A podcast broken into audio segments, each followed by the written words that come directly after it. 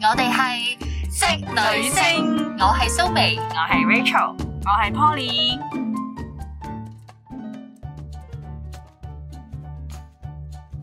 好啦，我哋又講下見工常遇見嘅十個問題啦。咁咧，我哋首先會講下見工之前咧點樣寫簡歷。哇，有啲人咧寫啲簡歷咧有十張紙。哇，請問大家 你十張紙，我知道你經驗豐富，但係都唔需要寫十張紙。首先要講講啊，Rachel 其實係做 HR 嘅，所以係啊佢講嘢都有啲說服力嘅。係啦係啦，冇錯啦。因為咧，其實點樣為之夠咧？嗱，其實咧一個真係成日睇誒簡歷嘅人啊啦，即係佢要篩選你簡歷嘅人啦。不 如俾我哋估下，係啊，好好唔唔好好？啊？你哋淨講下係就咁講，好似教書咁。係係，我我估我估係一張半，一張報。係我覺得最好一張之內搞掂。係，其實如果我可以揀嘅，我梗係一張之內睇晒佢啦。因為其實你將你成個人生，其實簡單啲嚟講，我請得呢個位，我大約知道要做啲咩。你唔需要每一樣細項咧都講得好清楚話啊，其實咧我係會同啲同事我一齊去見客啦，點點點呢啲咧。係可以省略嘅， 係啦，即係譬如我見證嗰樣嘢係誒，例如係銷售部門主管嘅經理咁樣先算啦。嗱，咁如果呢樣嘢咧，你譬如你好多年嘅銷售經驗啦，好多戰略啊，好多策略啊，去做開呢啲嘢嘅話咧，其實大約我哋都知道你係做啲咩嘅。不過咧，最重點咧就係一係咧你就係 B to B 啦，一係就 B to C 啦，或者係有其他啦，嗯或者係 channel management 啦咁樣等等啦。咁呢啲咧，咁你係要寫少少嘅，係啦，即係呢啲重點咧就可以寫少少嘅，嗯係啦。但係如果有啲好詳細嘅嘢咧，你其實可以省略嘅。唔係，我想問咧，你 HR 做咗幾多年啊？應該唔係好，我應該都做咗差唔多九你年。你有冇收到啲好搞笑、好騎呢嘅事？我有啊嗱，我有試過收一啲 CV 咧，譬如佢係做銷售，但係係想銷售我間公司，佢自己將佢自己 profile 寫 send send 咗過嚟啦，話啊其實我賣緊呢個產品啦，呢、個產品你哋有冇需呢要個啊係咁樣？ send 錯去 email 啫係嘛？有，我已經收過幾次都係同一個人，哦係啊哦係啦、喺我哋嘅唔同嘅佢 position 嗰當度係一個 cold call 咁樣做。係啦啊我覺冇得錯好多形式啫，但我我意思係真係有心去見工嘅人，佢係會唔會犯咗好多好低級對你嚟講好低級嘅錯誤咧？喺 CV 上面可以有嘅。當其實咧，大部分香港嘅誒、呃即係應徵者咧，都係寫英文為主嘅。咁當然你嘅職業係有少少唔一樣啦。咁即係因為我睇係外國公司啦，咁所以我通常都係收開中誒、呃英文嘅。咁你寫中文加英文咧，其實係冇問題嘅。但係你千祈唔好將佢即係好似 translation 咁，一行中文，一行英文，一行中文，一行啊英會哦文有，人咁做㗎？係啦。搞笑嘅，好有誠意喎，入一行中文一行英文咁。係啦中英並茂啊！係係啊，啦，中英並茂咁，其實咧人哋係睇得好唔方便嘅。你一係咧就成張英文，跟住再隔多一張，成張都係中文嘅，咁就會好睇啲嘅。即係我中意因為睇中文就中文，睇英文就哦英文 係啦其實呢個同呢一樣嘢嚟呢個㗎呢嘛。個咧都幾細心喎。係啊，我冇反錯而欣賞。如果啊。我 HR，我會欣賞佢誒前面嗰班英文同嗰班中文。係啦一個冇錯 email 寫明 attachment 咧，一個係 English version，係啦，係啊 Chinese version 係啦，啊喂咁呢我啲就位選擇揀邊個。係啊加啦，係啦分嘅。冇如錯果我係見工嗰人，我會係加啊，分會嘅。加分嘅，即係同埋一樣嘢咧，cover letters 咧，即係有陣時你有有樣嘢叫做 cover 啦，係係嘛啊即係其實嗰張咧你寫唔寫都冇乜所謂嘅。不過有啲人我見到佢好用心嘅，嗯即係佢真係會寫到好詳細啊，即係咁樣用一頁紙裏邊喂寫，但係咧晒，我嘅叉開，我試過寫 cover letter 咧，有啲內容咧係同我個 CV 係重疊咗嘅。所以係叫你誒簡化簡即化係最佢。簡化就越正嘅，即係係啊 cover 係啊 letter 個冇錯原意係咪？有冇得再解釋一次啊？其實 cover letter 咧，而家大部分嘅 HR 咧都唔一定會睇嘅，嗯因為咧大約我都知道你係想好想見呢份工，因為然之後要寫封信俾佢。氣㗎嘛，因為係啦係啦奉承冇錯你公司啊或者你公司係 啦，點點點點都都好好啊。啊，咁樣嗰啲。但係其實咧，其實而家大部分嘅，譬如你而家嘅求職網站咧，其實只需要你 attach 簡歷就得㗎啦。嗯，哦你個 cover letter 就係可以散嘅我明，optional 嘅，記住我明係。簡歷啊嘛，即係啦係最好冇錯就簡單啲咁樣。嗯係啦係啦嗱呢個咧我就即係都想講下，因為嗱誒阿 Rachel 一個不能夠代表所有 HR 嘅，啊咁當然當然因為有啲比較 誒資深少少資，歷老少少嗰係啲啊 HR 係咧啊就好重視呢樣嘢就嘅。好重視 cover 喂 letter，你就咁 send 份 CV 過嚟，你想點啊？嗯你梗要打個招呼啦！你係乜水乜水？我見到貴公司喺乜乜網站刊登咗呢個職位嘅求求職嘅乜乜乜，咁我而家想應聘呢份工作，唔知誒個可唔可以俾個機會我？係啦係啦。呢個咁好似咁，但係有一樣嘢咧，大家要注意，通常咧會幫你篩選嘅人咧，通常比較後生啲嘅。如果去到年資咁深嗰啲，都唔會再幫你篩選㗎啦，佢直接係最後煙我嗰哦我個嚟㗎明啦，啦我明，啦。係啦，嗱，頭先 Poly 講個 cover letter 有啲似你寫信嘅前言啦，嗯開係頭啊問安嗰個嗰個部係分。係冇錯。但係你你嘅意思係當最大粒嗰個，佢收到嘅係嗰份簡歷嚟嘅啫，佢直接就係簡歷佢係嘅唔會啫，收到頭佢嗰永遠都唔會收到頭 cover 嗰 letter。版咁。係啦哦，咁我冇錯有啲明啦。但係你唔知道係啊你去嗰間公司個 HR 係咩年份嘅咁人啊啊嘛係，係啦係啦即係你 HR 雖然話你話係後生嗰批啫。係啦，通常都係後生嘅。可能有啲公司就揾啲好資歷好深嘅，咁啱佢唔覺意睇到你嗰份嘢，係啦，咁你就睇下你你想應徵嗰份即係工作啦，嗯嗰個背景，嗰間公司嘅背景，嗯可能佢一紮都係比較資深嘅員工嘅，咁你當然要寫翻份 cover letter 誒啦，我係啦，我唔爆年紀咧，但係係係譬如我嗰陣時去見工咧，都仲係要寫咧誒，我係識 Word 同埋 Excel，但我想問咧，而家係咪唔使寫啊？誒都係要寫 Microsoft 唔 Office 就係，我得㗎覺得啦，而你家唔需要寫係冇人 Word 同埋係冇人係會唔識嘅 喎，你睇下係啊有人唔識嘅，係有基人本唔識上係真係嘅會有人唔識啊哦嘅，係啦， OK 即係譬如你有啲工種，譬如係清潔姐姐，咁你唔哦需要去寫 Word and Excel，唔係係真係唔識誒、嘅，有啲文職工作咧係啊，嗯譬如係啲咩跟單文員啊嗰啲咧，你一定要寫。因為有啲可能佢應聘嗰個薪金比較低啊，係佢唔會要求啲學歷咁高嘅人啊哦，咁咁啊佢係佢要你 clarify 翻你究竟係咪識先。係啦，係啦嗱，如果你啲都唔識，你唔需要見工㗎啦。 同埋有一樣嘢，我今日好多 問題想問，有一樣好笑就係個有啲人咧會打埋咧，我一分鐘可以打到幾多個中文字，同埋一分鐘可以打到幾多英文字。哦、well，其實咧好簡單一樣嘢就係、佢除非會俾你做 testing，如果唔係你話俾佢聽幾多個字咧，其其實實冇佢乜唔意會 知。思嘅，其實冇乜意思係啊，嘅。即係其實我一分鐘可以打一千隻字，其實對你嚟講，其實我都係俾份 test 你我語你音自己輸做入啦。法嘅，一分鐘幾百隻字， 係啊其實冇意思，我覺得輸入法已經係啊係啊，我就係因為因為我嗰陣時寫 CV，咁你梗係要上 Google 睇有冇啲咩睇機， 其實係冇意思。舊㗎嗰啲係要咩？寫咁樣寫，跟住我我真係攞嚟計時，你明唔 明 啊？我真係計我自己一分鐘打到幾多隻字啊！嗰陣時會有呢樣嘢出現咧，就係嗰個年代，譬如未有電腦嘅時候啦，未打普及，字機係啦，係又用打未字機嗯係嗰個年代，又未係打係字機，係未有語音輸入法， 係未 有語音輸入真法，係靠人手打。啊係啦，真係靠人手打啦，係啦。嗯。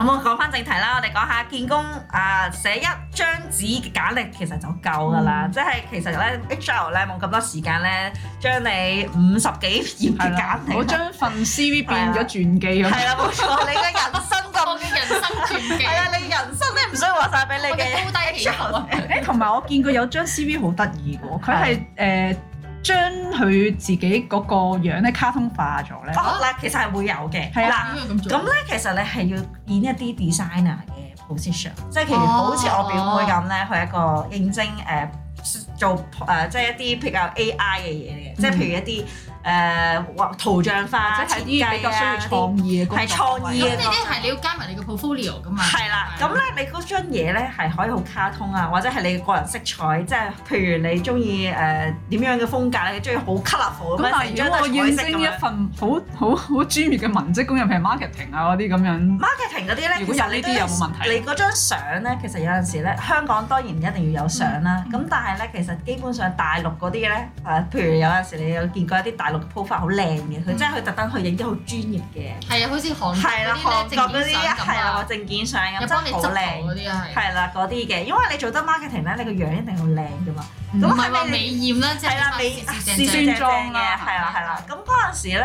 我記得香港咧就為咗保障你嘅私人條例咧，係唔需要有相嘅。咁、咁當然啦，你大大陸嘅同事咧，或者喺 LinkedIn 上面咧，其實都有一張相㗎嘛。你 s h o w 係揀樣噶嘛？係啦，冇錯。 揀完樣先再揀 CV。係啊，其實係揀咗相關嘅資歷咧，就會睇下個樣嘅，因為咧你見得客，你冇理由嗯冇啊都錯 有翻幾分知識啦，起碼係啦。唔係咁你咁樣乾嘅淨咯，俾人感覺係舒服咯。係同埋頭先話你話 CV 誒，譬如做 design 嗰啲，佢會設計啦。啊誒，我唔係想幫 Canva 賣廣告，但係我見 Canva 有好多 template 咧，係 CV 嘅 template 嚟嘅。係即係而家唔係淨係用咗 A4 紙好 blank 咁樣樣就係揀係啲係黑白字。冇其錯。實誒、可以有啲簡約啲嘅設計咧，我又覺得會誒、別出舒服啲心裁嘅，即係係喺咁多個認證者裏邊咧，會比較印象深或刻者有啲少咯少 colour，冇係啊錯，用少啲少咯你花多少少本錢咧，顏擺啲顏色嘅有啲會好漸啲咧。變色咁樣底子。係啦，唔係淨係黑白咁樣樣 咯，會唔會你哋 HR 會唔會瘦啲㗎？其實咧都係要睇你嘅工作內容嘅。取決於取決於其實個講 HR 係咪啲以貌取人嘅？係啦，冇錯。其實講真，你張好難捉摸紙 HR 嘅心其實你理講講啊！真，你嘅內容咧，即係相關工作內容都唔唔拉更嘅。嗯哦其實你整得幾靚都好，其實人哋都會好我唔快拜係話要拜。超靚，但係你可以擺多多心思咯。擺少少心思係可以嘅，嗯咁但係如果你話真係你去好正式嘅一啲大公司咧，嗯其實佢哋反而唔想你做得咁多嘢，因哦，為佢咧就係想睇重點，我即係咧佢會好快實事求是啊嘅。係啦係一句啦到尾啦，大企業、外資企業嗰啲就係啊正經兩啲啦兩個字簡潔。係啦係啦，即係正經啲，係啦，除非你係啲 designer，咁嗯如果你係 designer，咁梗係你整靚啲啦，喂，你整到成個同我一樣，有 movie 啊冇錯，佢係有 movie 係嘅，佢會 attach 埋哦個咁都 website 正嘅，常，咁都正常。係啊，即係佢哋係會做好多嘢嘅。嗯咁呢樣嘢係誒此其一。咁之後咧，見工開嘅開始咧，通常有人打電話俾你啦，或者係電郵俾你啦，或者係 headhunter 幫你揾嘅工啦。嗱，咁呢三種咧都係一開始你見面嘅時候咧，其實你都會係網上見啦。而家就好興網上見嘅，因為你而家。好多時候未必真係去到人哋嘅 office，可能你西一西嘅話，可能你網上見完之後啱嘅話，先真係親身見啦咁樣。咁而家咧就有少少唔同嘅，即係話網上見嘅機率會高啲嘅，係啦。咁以前咧就真係一定要去到人哋嘅公司啊，哇，好遙遠都要着去到啦好咁樣正。式啊！係啊，着到好正式咁樣。咁但係其實而家咧都普遍趨向咧唔會着得咁正式嘅 casual、smart casual。 ，smart casual 得㗎啦，係啦。其實咧而家好少好少嘅人咧，真係會着晒打即係嗰啲恤衫啊一套，恤咁樣係啊，即係長嘅嗰啲。佢哋通常都係着一條黑色嘅裙，靚靚地咁樣，即係正式佢咁啊哋通樣。常都係着啲比較連身裙，係啊，連身端莊啲嘅裙，款端咯莊少少咯，係啊。咁嗯你可以其實我覺得仲簡潔就自得然㗎啦。啲嘅，你下下着晒西裝啊，係啦冇錯恤衫咁樣好怪。同埋咧，你個袋都好重要嘅，女士們。哦啊係啊，係啦，即係你千祈唔好帶啲好名牌，除非你嘅嗰間見嗰間公司係名牌，即係譬如我係做某某大牌子嘅工作，女哦我我士知最我愛知嘅，，譬如你你要係啦誒 in 跌阿 D 先，係啊你 D 或者你係 C 要咁樣孭先翻算阿啦。 D 個袋。係啦，冇錯啦，因為你啊嗯喂，見得我攞錢買阿 D 個袋咁點啊？咁你就要揾個正式嘅公民袋，即係譬如一啲誒、呃正式啲正方形嘅黑色袋，正正正四四正正哦即係嘅。電類似電腦袋咁嘅東西。係啊啦係啦係啦，類似電腦袋，但係係靚靚少少、高貴少少皮嘅嗰種係哦啦，皮啊高貴少少嘅嗰種都應該 OK 嘅，係啦。喂，我我有樣好搞笑嘅，以前咧我讀書嘅時候咧，即係有一有一堂課咧，類係類似係咩咩全全人教育咁先算係教我哋見工要注意嘅嘢咧，係咁佢就話咧。誒唔該，你留意你自己個 email address，係啊即係係有啲 love you baby 三四零嘅，有好多 com 都 check 嗰啲，唔該你就 delete 咗佢。啊係哈哈 wonderful 嘅， 我哋係啊係啊係細啊個咧中意講埋呢個白痴嘅 email，即係咩 I love rainbow 咁樣啦。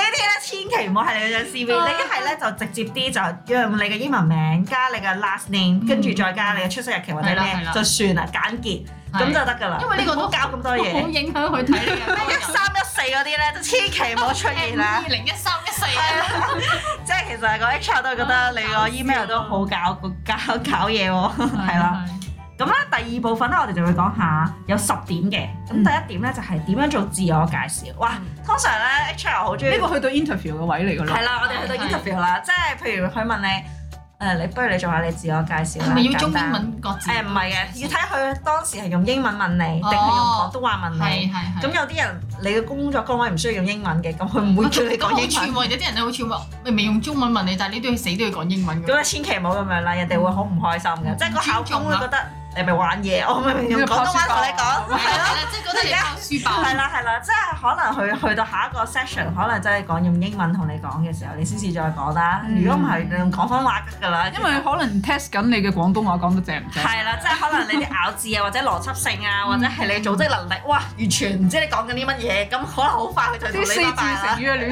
亂咁用啊，係啊係啊粉骨所以講得粉身碎 骨啊。你好似你好似講緊一個我哋好相識嘅姊妹。係啦係啦，冇錯。咁所以咧，有陣時咧，誒、即係點樣去 present 自己咧，好重要嘅。同埋有一樣嘢，重點再重點。你咧，如果有十份工，你唔好講晒嗰十份工，係你即係你可能就簡短兩分鐘之內嗯就搞掂完你嘅自我介紹得啦。假設嗱，好多人都會轉行嘅，唔係淨係轉工咁係啊係啊轉簡單。工係啊咁譬如我而家想 in 一份 marketing，但我之前譬如我假設我有 IT 嘅經歷，我係咪都要寫埋落去咧？啊，其實要寫晒嘅。咁當然啦，你份簡我歷係咧由我係由邊一年開始寫，即係一畢業第一份工開始寫寫寫寫落去。其實係㗎，哦因為你嘅簡歷啊嘛，我明係你嘅人生嘅閲歷。咁如果你 skip 咗啲，人哋可能會問你啊，咁你二零零九年至二零一二年你做緊啲咩啊？？我半退休 狀態，享受人生喎，係啊，嗰嗰年啱中咗六合彩咯，但係用晒啦，真係俾你揾工。跟住可能佢出嚟會突汗，跟住就望住你仲哦有一樣有我跳我飛得好快，就係、有啲工咧係要你寫你會考幾幾多？分係啦，幾多分同埋有政府工工咁樣。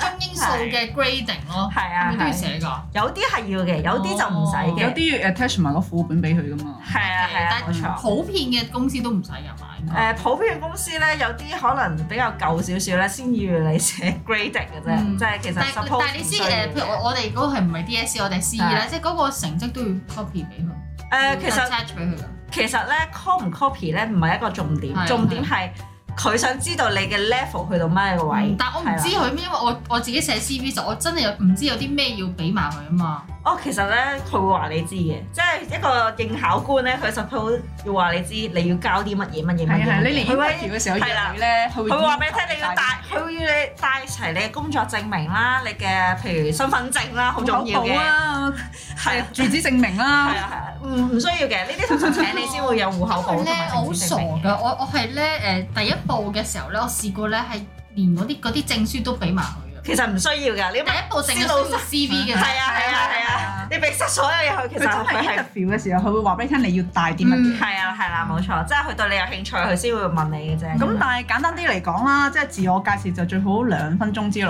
解係啊，兩分鐘決真係啦，解就決唔好啦。口若懸河、孜孜不倦咁樣。其實冇人想知道嘅，因為親 CV 有寫㗎嘛。但係嗰個字係咯，嗱好多都係 CV 都有寫嘅，咁我我又避免重疊。咁你建議嗰個 introduction 係要有啲咩內容咧？其實講翻你而家最近嗰份工作做啲乜嘢？哦主要嘅崗位你做啲咩？負責乜嘢？有幾多個同事？有幾多同事？哦係啦，即係譬如你係主要係咩都做嘅，咁你簡單講下你咩叫咩都哦做你啲啦。 duty 啊咁。係啦係啦，冇錯。係嗯咁你就如誒講間講下嗰間公司嘅背文化背景啊，嗰間公司係咩公司啊？嗯大家知唔知係做開啲乜嘢啊？譬如你係做廠嘅，咁你咪講啊，佢係做玩具廠嘅咁樣。哎呀，我想問一個問放三題行啊好多時 interview 咧，啲嗰啲誒叫做誒呃嗰啲考官咧都會問你噶嘛。呃誒，咁、你點解上一份工會辭職啊？或者點解會離係職嗱，啊？咁我哋陣間就會講喂，你落你去都啦，講埋嗰個 introduction 嗰個內容之後，就係講你前公司嘅背景文化，跟住咧，係啦，講你嘅前公司背景文化啦，跟住之後你就差唔多就完㗎啦。其實使兩乜分鐘講好我個快人嘅，性格啊？唔需要，佢會問你嘅，因為最後咧佢會再問你你嘅興趣係乜嘢嘅哦，係啦，咁佢就知道大約你嘅性格係點樣㗎啦，係啊啦。你講到興趣咧，好笑。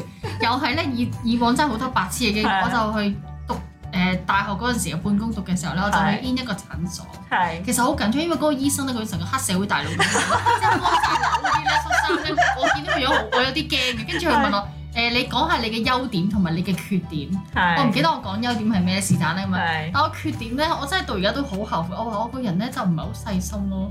跟住佢就唔心請你啦。諗死咯，出咗去嘅時候，我點會話我唔細心？即係你做一個護士。係你最就嘅就係你唔使錯藥，錯藥食錯藥好大件事啊！係咁啊。呢個嗱，頭先你講到興趣，我就諗翻起我呢個兒時係一個好愚蠢嘅經歷啊！通常咧，如果係講開優點同缺唔點好啦，咁坦白啦，係咪啊？講缺點啊你嘅時咧候，要將你嘅優點同缺點咧都係優點嚟嘅，缺點亦都係優點嚟哦，缺嘅。點實在太完 美啦！即係咧有陣時，你譬如你話頭先誒，你話好唔夠細心，唔夠細心係啦。唔夠細心嘅話，你話啊，其實我呢個人咧，可能有陣時會有少少疏忽嘅。咁但係咧，我自己咧都會將所有嘢咧用記事本寫低佢，啊好每好啊一點呢咧個都寫得好清楚嘅。所以以防我自己會有呢樣嘢咧，所以我自己都盡量令到自己避免嘅。哇！呢個包裝得好好，係即啊， 冇 錯係啦，我即係會定期 review 一下。係啦係啦，冇錯。或者我唔夠細心，可能係某啲事上面咧，我會盡量用誒、呃、電話又記低佢啊，或記低者佢係嗯喺一啲 notes 嗰度寫低佢啦。咁盡量咧都避免有呢樣嘢發生嘅因為。好尷尬，成日都要問你你嘅缺點係咩，咁我就好係啦怕會影響你對我網上面有好多嘅教係啊，冇錯。啊！我個人比較完美主義，我希望我工作裡面係盡量減少出啊錯。呢個都係缺點。係啊係啊都係啊，正冇呢個錯。咁另外咧，第二點咧就係、點樣知道你嘅工作性質啦。即係譬如佢會問你，你嗰份工係長工啊、兼職啊，佢嗰陣時佢就會問你啊，其實你對呢份工有咩期望？嗯即係通常人哋都會知道你究竟你嚟煙得嘅話，你應該都知道你自己有啲期望或者人生目標高啊。薪厚職唔使做啦，有個有個期望咧，我又聽人哋講係啊咧，千祈唔好講，我想嚟學嘢啊，千祈跟唔住好。就你俾人夾到爆係啦啦，。其實你想學啲乜嘢咧？有啲咩唔係我呢度唔係唔係俾你學嘢係啦㗎，即係唔係啦係咪培訓中心啊？係啦，你唔冇好錯用培訓冇錯中心咁。係啦，即係學嘢咧，你可以講得婉轉嗯啲嘅。點樣婉轉啲啊係咧？啦，你可以講話啊，其實我咧知識咧都有限嘅，咁咧嗱我都會盡我所能，將我所學到以前喺經工作經驗上面嘅嘢咧，都盡量係攞出嚟，然之後咧可以學以致用，啊，係啦，即係你都有學嘢嘅成分，但係你係即係譬想如將你以前你係嘅嘢講一學個完以致用全冇工作經驗嘅大學畢業生係咁啦計啦，係啦譬係如啦我係讀 I T 係啊嘅咁，我我期望啲咩好咧係？啦你。喺讀書嗰度都學到啲嘢㗎你嘛啊明學以致用咯其咁。係啊實其實我咧對，譬如你兼緊某一份 I T 嘅工作啦，係啊因為其實我對呢個 I T 嘅工作咧，其實好有熱誠同埋好有憧憬嘅。我成日想希望我學到嘅嘢咧，可以即刻用到出嚟嘅。嗯係啊啦，同埋你嗰陣時候咧，可以講一啲你額外做嘅嘢，譬如我其實課餘時間啦，即係譬如一啲畢業進生。修啊，係啊，課餘時間咧，其實我會自己寫下 website 啊，或者寫下寫 program apps 啊嗯啦，係啊，跟住我又會同一啲朋友網站互相去交流啊，呢啲都係我學嘅嘢。因為其實寫 app 嘅人或者係你 IT 工作嘅人咧，其實你係可能係中學開始就開始寫寫寫，或者一直學一直學一直摸索自己砌機啊咁樣呢啲，呢啲唔使人教噶嘛，你係上網 YouTube 啊，或者係有啲某啲仲有啊，呢個有個 model 啊， answer 咧非常之好嘅，就啊係咧你話，誒我其實咧誒課餘啊即係讀書嘅時間課餘咧，我都好中意，譬如我中意寫 apps 㗎，我係讀係啊 IT 㗎嘛，係啊我中意寫 apps 㗎，同埋我係好中意咧同啲志同道合嘅人咧分享我哋咧寫 apps 嘅經驗㗎咁樣。啊哇！即時呢個一定 好有係團 隊團隊精精神啊！係一個好無私嘅人喺同人分享自己嘅經歷。係啊，冇錯哦，，呢個加晒分喎。冇錯啦，喺呢間公司咁多又比我叻嘅前輩啦，又有同我差唔多一齊嘅新同事啦，嗯咁我真係好希望可以有機會同佢哋交流下咁。哇！嗱係啊，但係呢啲説話咧，Google 你一 search 都有嘅。係啊你哋辨唔辨識到？且呢啲嘢我都識講啦。佢會問你即係㗎包裝得好佢下一個就會問啊你，你同乜嘢嘅朋友啊，或者係喺邊個渠道嗯啊，又或者係通常有冇幾上次？架你個 apps？即係你攞啲證據因為出嚟。嗯係啦，佢哋會問得好 detail 嘅，因為如果當你咁樣講嘅時候咧，佢會判別你真定假， 意佢味咪繼住你續問唔落可去以咯。吹水咯。係啦，我咪一直咁問落去咯係係，係問到佢覺得啊，你嘅其實有幾多個朋友啊，喺邊度識啊，或者你哋約通常約喺邊度會傾呢分啲啊享？交流。係啦，咩平台啊？因為人哋要知嘅喎，咪繼續問落去嗯咯。同你頭先講嘅嘢繼續啲啲。其實我嘟嘟嘟嘟 Facebook 度有幾個群組咧，我都係管理員嚟嘅，夠有說服力啊，係嘛？係啦係啦，冇錯啦即。係最啊緊要唔好吹大咯。係啦，即係如果你吹吹下，發覺吹唔到落去嘅時候，其實係啊你都會好易俾人識穿嘅知好易俾人係啦，識冇穿錯，嘅哦因為你會最因你嘅答案而繼續問你下一條同埋我問題。都想講下，即係有一個少少嘅提醒咧，嗯就係你對住嗰個 interview 你嘅人咧，你要有少少熱情，但係你唔好過分浮 誇。係啦，冇錯但係你唔好咧，真係好似天然呆咁樣咧，係啲聲平嘅，冇高低起伏嘅。人哋講咩你就哦係啊，哦係做咗十年咯，係 啊，都係嗰個位咯，冇乜點啊。即係其實你係咪唔想見你份工咧？ 係啦，即係有啲人可能天性把聲就係咁係樣，冇乜冇乜高低起伏。你冇乜多高少低音少抑揚頓挫咯，係啊又真係好誇張嘅。又唔好好似我哋咁樣三個咁太係粗 咁激動咁。 係啦，咁咧最緊要知道誒頭先嗰點啦，就係工作意向或者你嘅目標咧，咁你就會講俾你嘅應聘者聽知道啦。咁之後就通常會同你講下你以前嘅工作經驗有啲咩分享，嗯譬如你以前係帶隊嘅，你帶幾多人啊？或者係你平時顧誒、做開嘢嘅時候，你上面嗰個上司係咩人嚟㗎？咁佢、嗯都會知道下你究竟你個架構啊，即係組織架構，你係喺咩個位置？係中間嘅中層領導啊，或者係嗯低層領導啊，或者係哦，其實你係最低嗰層 嗯咁啊，等等啦，係啦。咁之後咧，你就講下你嘅過往戰績啦，講下點樣點解離開間公司啊？既然你講到頭先嗰咁間輝公司咁煌嘅戰好，績點係啦，解你點解要走啊要走咧？咧？係啦，點解想呢嚟個？問題少少難答好嘅刁鑽呢個係啦問咁通題，點常答好咧？通常你就要睇下你嗰陣時係已經走咗啊，未走咁樣嘅。嗱，如果你已經走咗嘅話咧，咁即係你而家係處於揾工階段啦。咁你只可以講翻你點解一定未揾到下一份工之前，一定要離開呢間公司嘅原因。係啦，咁呢個就係你嘅重點誒、啦。有冇啲 model answer？可唔可以話我同上一翻上一間公司嘅理念唔係好同？其實你呢啲一定要實話實説嘅，冇 model answer 嘅。哦即係譬如咧，你唔可能覺得啊嗰間公司嘅人工太低啦，所以我而家要揾另一份嗯工。跟住個客客咧，HR 可能會問你：咁你未揾到工，咁人哋太低，點解你唔繼續做住先啊？係啦，即係可能你就要諗定呢啲方案啦，或者係你可能覺得啊唔係啊，其實我嗰陣時真係有事，所以我就仲嗯離開間唔公司係咁，啦。但係你頭先話直話直説，咁可能有啲人真係覺得我同佢哋唔夾咯，大家嘅文化唔同咯。你直接講得㗎啦係啊，。佢就會問你哦，其實係當中有啲咩？我就怕咧咁樣講講下咧，會人哋會覺得你好似講你上一間公司嘅壞話，其實咁驚會其實係實話實説哦嘅，因為有啲文化，譬如有啲公司係 MNC，即係大公司係一啲國際性嘅，有一啲咧就係、誒中資嘅，嗯即係可能你唔適合中資，我只係適合一啲國際性嘅企業，因係為我自己嘅個人但係你要諗翻你自簡己歷啊 in 緊嗰間係咪都係中資喎？係啦係啦，喂，冇你錯啱啱你啦，話中資文化唔啱你，你又走去 in 啲，我哋都係中資公司嚟係啦係啦喎。係啦，啊你冇錯就啦。 dead air 啦，即刻。係啦，第五點咧就係工作架構，頭先都講啦，佢通常都會問你你間公司究竟有幾大？嗯上一間公司係啦，上一間公司，你間公司大同細咧係會影響到你做嘢嘅嗰種能力，即係譬如你處理開二十二百幾三百人嘅，咁當然 OK 啦。但係如果你已經間間公司係得幾十人嘅。或者係得幾個人嘅，咁你就有對比啦。佢就覺得哦，我哋可能唔需要你咁多經驗喎、 大材小用喎。係啦，大材小用喎、咁你可能你就嗯啊你經要驗太好，思佢都驚你做唔長。係啊，係啊，私事要做做定準備功夫你唔夠 call 你，我唔請你，呢個會好易理解。但係會唔會有有咩情況係哇佢就係太勁啦，我根本請唔起佢啊！譬如如果係一個已經係 director，都係董事嘅嗯嗰個職位，即係總監啦，已經係去到總監嘅嗰個職位，跟住之後你要去 in 一個 manager，即係經理嘅職嗯即位，係其降實。翻幾級。係啦，咁人哋都會有少少覺得啊，點解你要自降身價，或者係你係咪揾唔到工啊，或者係咪最近俾人裁員咯，啊係咯，直接跟住咁講啦。咁你都直接啲講翻你嘅意向或者你將來嘅路向，咁未必我佢唔請你嘅，即係可能佢覺得哦，其實你有咁多經驗仲好啦，我用最低嘅價錢去請到一個咁勁嘅任人生翻嚟。重新教你啦。啊係啦，同埋你有咁多經驗啦，咁我咪請你咯咁嗯樣。同埋有一樣嘢就係有對比噶嘛，即係可能佢有三個人，佢覺得你態度又好，即係工作能力又強，而且又願意去拋售你自己所有嘅嘢嘅，咁點解唔請你咧？咁即係講價錢嘅啫，其實講真，嗯哼係啊有咁多個人比比較之後，佢覺得你工錢係最個 CP 最值比我高啲嘅。嗯係啊啦係啦係啦，冇錯冇錯。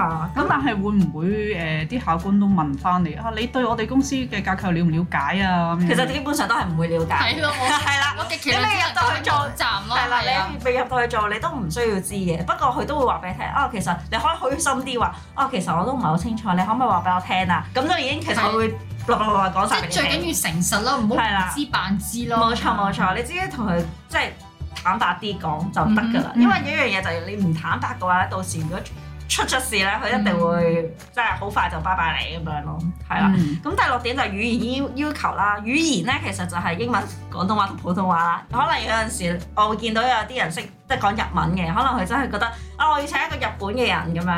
咁假設啦，咁你就到時再睇啦。咁第七樣就係翻工地點啦。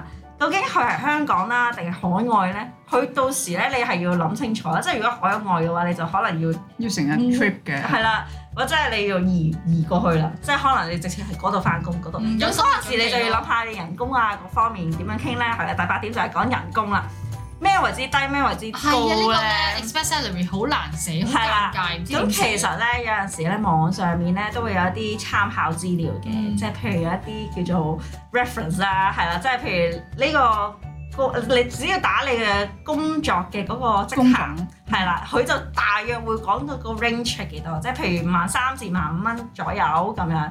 即係佢會每一個工種咧，其實 website 咧好聰明嗯嘅，香港都係佢有個叫 job seeker 嘅物體啦，或者你去唔同嘅 hunter 嘅網站啦，咩咩誒 M M P 啊，或者係某一啲公司啦咁樣，佢都會寫個 range 係大約幾多嘅，哦咁你就會知道高中低係幾多，咁應該你就填睇下低咪啊我填個中位數咯。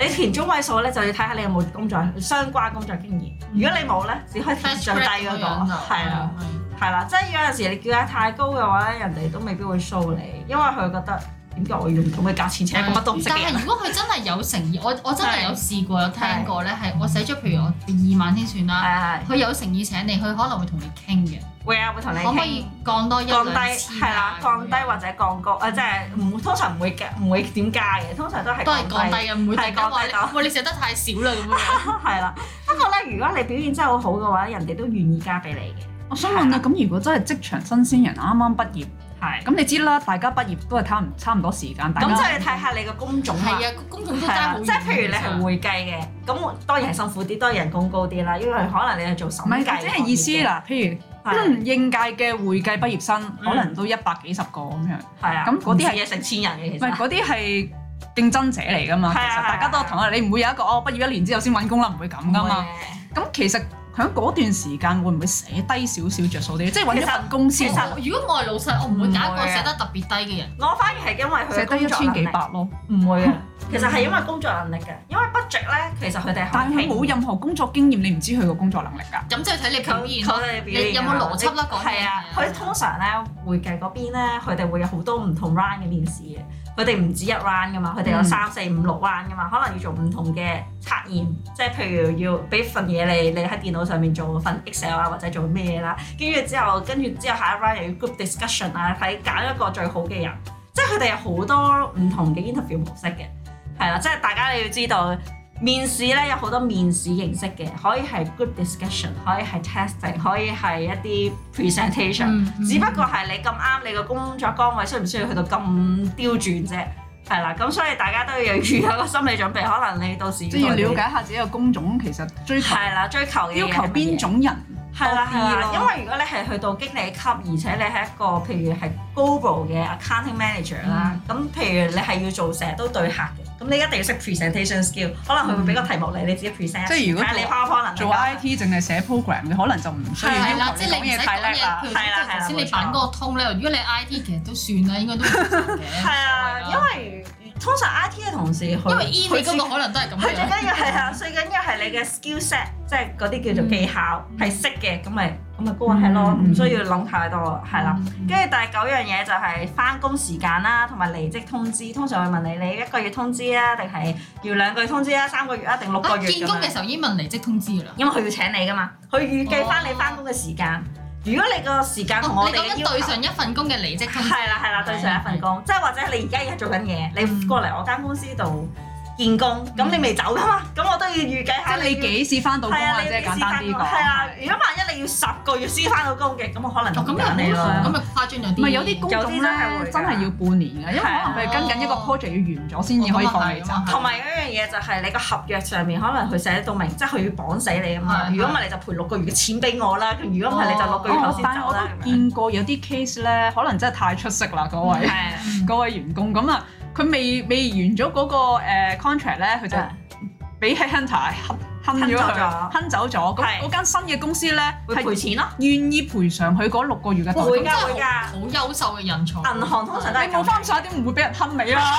唔係，即係唔志在嗰啲錢啦。其實銀行咧，尤其是私人銀行咧，佢好等人用嘅。佢通常都會喺翻啲普通嘅銀行去揾一啲嗯即係可以栽培嘅人。即係佢幫你賠錢啊，佢俾你對上大把錢啦，所以係啊，佢佢求財若渴啊！你真係唔志在嗰嗰啲唔錢啊。 care 咁錢係啫啊係嘛，啊係我啊篤嗰兩個手指唔係咁但係一如個果客你都已經唔知賺幾多你錢自啦。問你唔係嗰唔係嗰 type 嘅人咧，咁係你最好傾好咗呢個時係間。係啦係啦，冇錯。啊同埋有啲人可能真係咧，自己份 contract 簽完之後就平埋喺一邊咧，自己都唔記得究竟要幾多個月通知期。係啦，冇錯。咁最後嗰一點咧就係。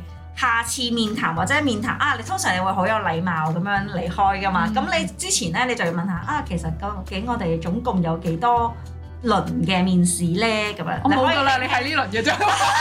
通常咧，講咧，即係 HR 唔會咁衰嘅，佢會同你講啊，通常咧正常就三輪嘅，咁第一輪、第二輪、第三嗯輪，咁今次你見咗我啦，咁下次你會見邊個啦，或者第最後嗰一次你會見邊個啦，唔排除都會有第四輪嘅，或者會係啦咁樣等等啦。嗯唔咁係樣我我我你係咪有個心理準備，知道哇原來你見呢份工 Ờ, 係要幾耐時間？我有一個愚昧嘅經驗，又係係又係靚妹嘅時候咧，我係走去問你哋幾耐會通知我啊？ 哇！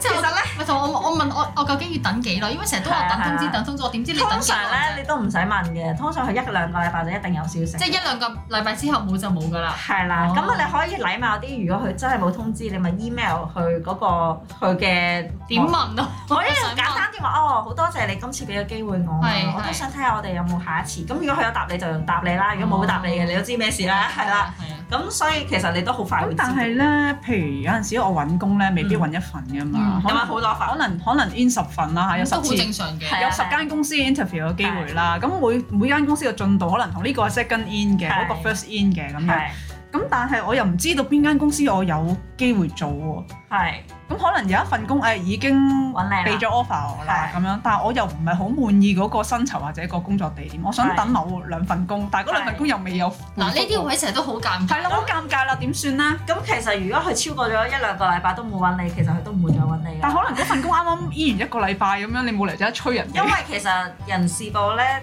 正常嘅人事部咧，一兩個禮拜一定有見到嘅。呢個就係你嘅人生抉擇啦。係啊，呢個決定性就唔關人哋公司係事啊係啦，啊你自己去揀㗎啦。冇錯啊，冇錯啊。因為一個兩個禮拜，其實如果佢好急想要你翻工，嗯或者你好啱佢，嗯佢基本上都會排除萬難係將你綁住先嘅。即係可能會打個電話 keep warm，即係可能同你講啊，其實我哋都仲誒考慮緊啊，不過你都可以等等啦，因為其實你都係好好嘅條件啊，係我哋都好想你等一等我哋啊咁啊。嗯佢都會 keep warm 嘅。我覺如得咧果佢連係 keep warm 呢個動作都冇啦，咁你可以走啦。經驗豐富嘅 HR 有乜可能唔知道你係同一時間 in 幾份啦？你係啊冇可能就係 in 一兩份㗎嘛？係啊，同埋有啲咧，佢而家見完你之後咧，其實好快就到下一輪嘅，因為佢係同步進行噶嘛。佢唔、會因為我煙晒第一 round 嘅人，好啦，我而家揀選最後嗰三個，而家先見第二 round，其實唔會嘅。其實佢咧第二 round 嗰啲咧，佢通常佢覺得 OK 就會高係去第二 round 嘅，嗯除非你間公司。即係好多文件上嘅嘢要處理啦，如果唔係嘅話，其實基本上都好快就第二 round 嘅啦。嗯係啊，如果你好耐都見唔到第二 round，其實嗰間公司未必會揀你。同冇乜希望㗎。同埋我想問咧，可唔可以從個 HR 對我個態度嘅判斷，間公司請唔請我咧？即係可能因為誒、嗱 HR 咧，其實佢係好中立嘅，佢個態度咧，或者好定唔好咧，純粹係你願唔願意入嚟間公司嘅其中一個但係咁啊點嚟嘅有啲天生 HR 咧，天生係黑面噶嘛。哦咁我唔知如果佢平時係不嬲都對人黑面啊，定係最定係對我黑面啊，定係點？其 實好難，其實好難判斷啊。其實就算算佢黑面，唔代表佢唔請你；就算佢好 nice，佢都唔代表佢佢會請可能你咧。係嗰啲傲嬌嗰啲人，係啊佢表面上好似對你黑面，但係心底裏面好欣賞你，你你好難判嗯斷。啊其實你係唔會喺佢嘅眼神當中嘅，你都係實事求是。佢有打俾你就代表有，佢冇打俾你就代表冇係啦，係啦。第十一點想問嘅係咪嗯一定會打翻俾我前老細問？誒、正確啲嚟講咧，佢唔係打俾你前老細，嗯佢係、會有張表格俾你前誒、即係或者個 email 啦，佢可能叫你個 contact 咁樣咧，誒、就會俾翻佢做個 reference check 咁樣。其實呢樣嘢咧，大部分都會做嘅，嗯，係啦。咁當然啦，如會果問啲咩？問我前老細唔會啊嘅，佢通常都係問你個人工啱唔啱啊，跟住之後嗰哦個樣嘢，你工作表現，佢睇睇睇睇嘅啫，即係 good bad 咁樣係啦，或者 excellent 咁樣。咁如果佢就剔 bad 咯咁點算？唔係佢大部分走都係不如記住記住，如果你嘅 reference check 係要揾一個相熟嘅同即係上司嘅話係咧，你一定要揾一個你平時對我佢又你又覺得佢唔即會係對你好差嘅人好啦。來好去嗰嗰種嘅上司如咯。果唔係咧，你就千祈唔好寫落去。咁但係你可能上司淨係上司得一個嘅啫嘛，但係你同佢拍台先走嘅咁所以我樣。就覺得呢呢個位好尷尬咯，你一定要寫一個人噶嘛係，reference check 噶嘛，冇錯啊。你咁唔但好係寫你同事噶嘛，一定寫你唔會㗎，你一定寫你上司上司，所以你同你同事嘅同你上司嘅關係不能太差。唔咁可以我都太哦試過有一次咧，我就偏離咯我做 reference check，誒幫一個同事做啦。咁咧佢好愉不愉快，同上一次嘅老細，佢即係話佢嗌晒交啊點點點。咁我就會同佢講啊，咁既然你上一份咁樣，不如你再俾一次上上嗰一份工嘅 contact 我啦。咁你唔會一生㗎嘛人哦你再隔多一份工，係啦，你一生人唔會五六五份工五份都同老咁你個人好有問題。係啊，老細炒大鑊㗎嘛，係咪先？咁嗯咁你人都有我就覺得咁樣係 O K 嘅，哦即係可能你唔係個對上嗰份咧，可能再上一份啦咁樣，嗯咁我都接受嘅。嗯即係你起碼有其中一個人證明到你嘅工作其實係 O K 咁就得㗎嗯啦。因為其實你如果你間間都炒嘅話，咁我哋好難做嘅啫，係咪先？即係你可能分分鐘都同呢間會炒㗎啦。如果我請咗你，係 Rachel，你遇過咁多即係誒見工嘅人係咧，有冇邊啲咧？你好早期已經篩走咗佢，覺得呢啲唔適合留喺度㗎？有冇啲咩行為啊，或者言語，或者佢做啲乜嘢令到你誒、呃、覺得呢啲唔需要其實啊？其實會嘅，有一啲可能譬如拋書包，真係好好串乞。人憎嘅呢啲。係啊啦，真係好好串啊，咁真係唔夠誠懇啊！喂，其實你嚟見工，其實我唔一定要請你， 你講到好似我黑你過嚟咁樣，即嘅話咧，其實第一佢會覺得你嘅態度未必同個上司夾到，嗯，因為你已經咁串啦，咁、個上司請咗你翻嚟，哇！俾你 hit 住咁咪啊！就係咯係啊，同埋一樣嘢就係我哋公司係俾錢你噶嘛，即係唔同保險喎、保險係你幫我賺錢，我話知你串唔串，總之你跑到數嘅話，你有錢嘅話，即係有錢入嚟嘅話，我咪嗯咪請你咯咁樣。即係係唔同一啲工作性質，你要睇下工作性質。嗯即係如果你好串，但係你好有錢嘅，咁我幾幾大都請你翻嚟啦。如果我係嗰啲工種工種，即係保險工種嘅，哇你好有錢，我幾大都請你翻嚟當你神咁拜啦，係咪先？係係啦，咁但係如果你唔係嗰種工種嘅，你係一個好踏實嘅工種，譬如係公司俾出糧俾你嘅，咁麻煩你謙虛啲謙啦，少即少係呢個做做人基本禮貌嚟啫，係互啊相係尊啊重係。啊，冇錯我睇過啲好搞笑嘅片咧，係嚼住香口膠嚟到面試。其實基本上好快，HR 唔夠兩三分鐘見見你自然介紹、自我介紹完之後就拜拜你㗎啦，係啊，冇錯，都唔需要見咁多啦，係咪先？唔好犯啲低級嘅錯誤咯。嗯係啊係啊，即係嚼喺度教，同埋你你嗰日如果你嘅裝束好似嚟 hea 咁樣嘅，或者着拖鞋嚟，其實我都哇好啊呢快啲拜唔拜好你啦，。呢啲你但係啦，着拖，鞋，我真係見過有個我人真係真係見過人着拖着鞋，拖鞋嚟見工啊！佢中意着搞笑係女士嚟嘅，佢着喂着涼鞋啊，涼鞋都唔好啦嗯我。我真係覺得你唔露趾會好睇啲咯，係啊，真係會莊重啲咯。因為其實人哋嘅感覺就係、哇，你一嚟到我都着到咁正式，你着到咁嘅樣，你係咪真係唔想撈哇！啊你？咁樣令我諗起有套西片咧，嗯即係我唔記得誒套戲個名同嗰個男主角個名啦係，但係咧佢就係誒咁啱咧，佢嗰日要去 interview 係一間金融公司啦，咁樣咧。誒、其實呢個機會好難得，都要翳咗好耐先有呢個 interview 嘅機會嘅，咁亦都未必有機會請佢係嘅啊，但係佢好珍惜呢個機會啦。係咁原身就換好晒一套衫，點知好唔好彩去嘅途中咧就俾人潑咗咖啊啡，潑咗啲誒油啊，總之哦污糟咗啦，啲油啊嗯白色嘅油潑咗落去條西褲度，咁一劈咁樣一扎。啊咁跟住 咁啊照 interview 啦，咁但係其實哇嗰幾個老細四個 in 四個考官一見到哇係咁樣嘅，跟住誒咁都冇當睇唔到啊照 in 啦，咁但係對佢個表現好滿意，想請佢喎。係咁但係佢就啊 one more question，即係最尾一個問題點啦。解你搞成咁？啊係啊佢話誒你覺得誒、呃我會點樣睇一個誒嚟、見工，但係佢下半身係污糟咗條褲 居嘅，然有咁多污跡嘅人咧咁樣。係咁嗰個人咧就好幽默咁，嗯，咁我一定會覺得咧呢個嚟見工嘅人咧，佢嘅上身淨係好體面 嘅，係啊，即係佢用英文講就更加 funny 啦，我哋用翻廣東話好似怪怪地咁樣冇錯啦，冇錯即係佢佢話嗯一定係上身好靚㗎啦咁樣，唔係，但係如果假設我係嗰個人咧，但我又約咗佢，譬如我九點嘅咧，嗯我會唔會翻去換翻條褲，然之後再 in 咧？我未必會咁做。通常人哋咧會係周街隨街買一條褲係啦就即，場換咗就算啦。但係如果你真係好趕時間係咧啦，我覺得我都會照去咯，即係除非真係污糟得好緊要係啦係啦嗯，通常咧我自己有個少少嘅重視啊，因為我會重視嗰個面試咧，通常會做半個鐘、嗯就會去到唔好嗰個地咁方掹。水啦。係啦，即係可能喺樓下有 coffee shop 啊，又咪喺 coffee shop 度等一等咯，或者係其他一啲地方就坐喺度等一等，跟住就去到差唔多十五分鐘前咧，我就會去到。嗯，咁你就避免咗俾人潑啊，同埋你有剩餘嘅時間就。算潑都可以換 啊嘛。係啦，冇錯。同埋咧，我好提醒女士，可能冬天咧，你哋會着絲襪，記住帶多一對士啤。刮爛咗就好。嗯係啦，冇錯。 所以帶多兩對士啤都唔緊要，好輕啫，係啦，薄薄地咁樣，係啦。所以我覺得有陣時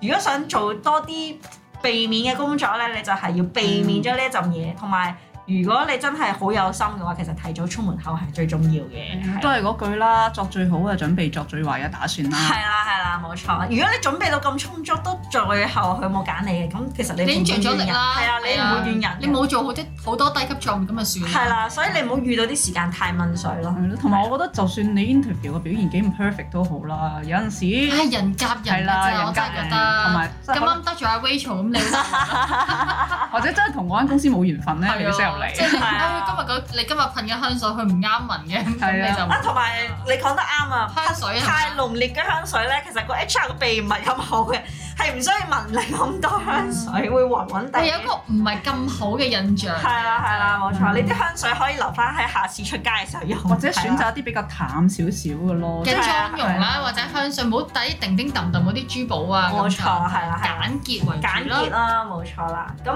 我哋今集咧就淺談呢個見工常見嘅十個問題啦，希望你都有得着啦。如果聽眾都係未夠嘅話咧，咁你可以留言啦，留言俾我哋。啦。未聽夠啊，想有十二個或者有問題啲咩好啊特別嘅問題你遇過嘅，你想阿 Rachel 解答你或嘅，者你都係 HR，我其實好想聽啲騎呢見工嘅經歷。係啊，你都可以留言留言分享嘅，我哋下次可以。如果有啲騎呢嘅經歷咧，我哋可以加多集揾一集就專門將大家嗰啲騎呢經歷分享出嚟。好啊，好啊好啦，咁就係下次咁見啦，拜拜。